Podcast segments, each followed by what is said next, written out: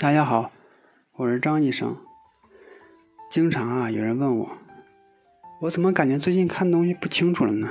尤其是看书、看手机，感觉眼睛啊特别疲劳。我一看这个患者的年龄，我先给他查个远视力，一看远视力啊特别棒，能达到一点零。看近视力呢，感觉就比较差一些了，越小的事儿越看不清楚。这样的人呢，多数都是老花眼了。还有的人和我说，一到晚上啊，我一看东西感觉不清楚、模糊。白天灯亮的地方还好些。这样的人呢，可能也是老花眼了。老花眼有哪些主要的症状呢？首先呢，主要是看近困难，因为患者在看近的时候，眼睛需要调节，随着年龄的增长啊，调节能力就会比较差，尤其是近距离工作。这种症状可能更明显，因为他需要把特别精细的东西看得特别清楚。如果眼睛稍微有一些花的症状，对他的影响比较明显，他对近距离操作的要求比较高。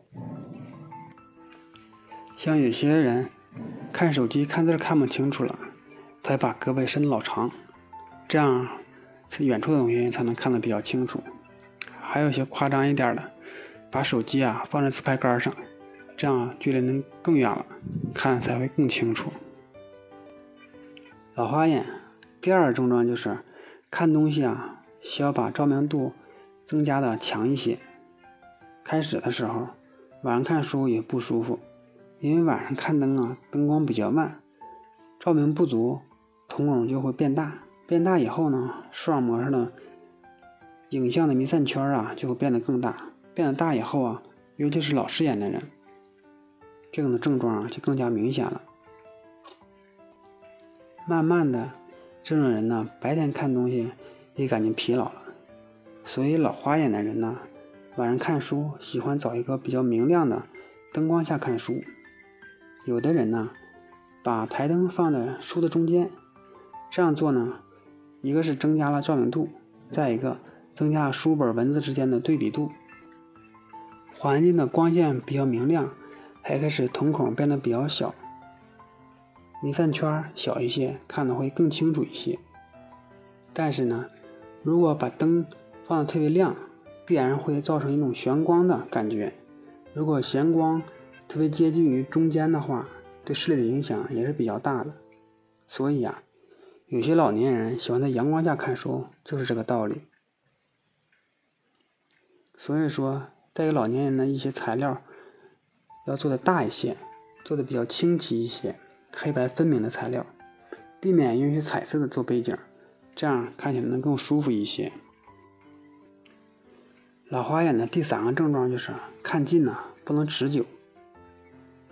老花眼调节的能力不足，近点呢逐渐变得越来越远。经过努力以后呢，还可以看清近的东西。如果这种努力呢超过了睫状肌的极限。在看远处的时候，睫状肌放松下来就比较困难，形成了暂时的近视。看远呢，可能也会暂时的不清楚。这种呢，就出现了调节反应性迟钝的表现。